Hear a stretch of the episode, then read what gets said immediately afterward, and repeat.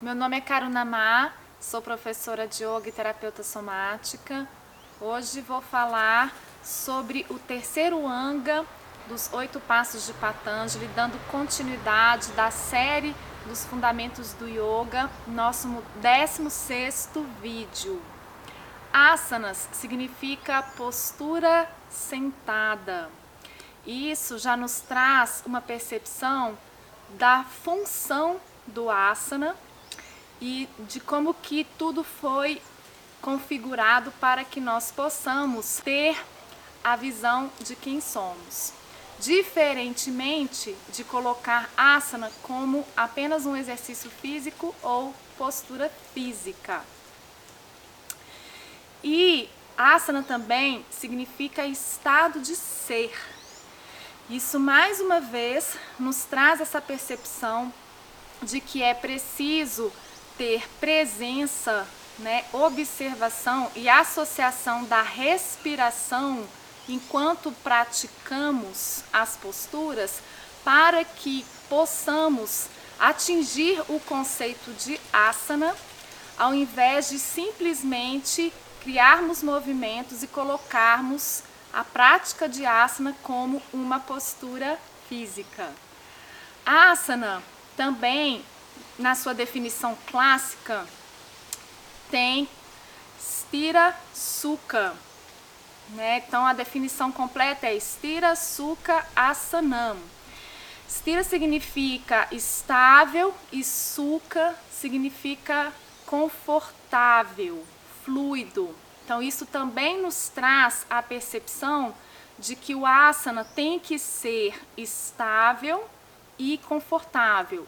E na prática, isso significa que se você não consegue, ao flexionar a sua coluna vertebral e levar as mãos nos pés, e você vai ficar fazendo muita força para levar as mãos nos pés, não é o que a gente chama de asana. Porque você tem que estar tá confortável e estável. E se você está fazendo força para levar as mãos nos pés, com certeza você não está nem confortável e nem estável. Sua perna vai tremer, você vai ter dor nas costas, dor nas pernas, né, no posterior de perna. Sua mente vai ficar agitada, você vai entrar numa competição interna para poder levar as mãos nos pés. Provavelmente a sua respiração vai ficar agitada ou trancada, ou você vai segurar a respiração, né, que é exatamente o oposto das atitudes que a gente é, traz para posturas, né, para os asanas e para todo esse entendimento da prática como uma ferramenta para ancorar a observação, a presença, o silêncio da mente e quando isso é atingido, existe uma absorção dos sentidos, que é o próximo anga, e quando esses sentidos são absorvidos, a gente consegue observar tudo o que acontece dentro e entrar né, em meditação consigo mesmo. Né? Nós vamos cultivando esse relacionamento conosco, observando tudo o que acontece dentro e tudo que acontece fora. Assim, eu poderia estar trazendo várias outras particularidades que o asana traz. Né? Poderia estar falando também sobre os benefícios físicos que a postura do asana traz, né?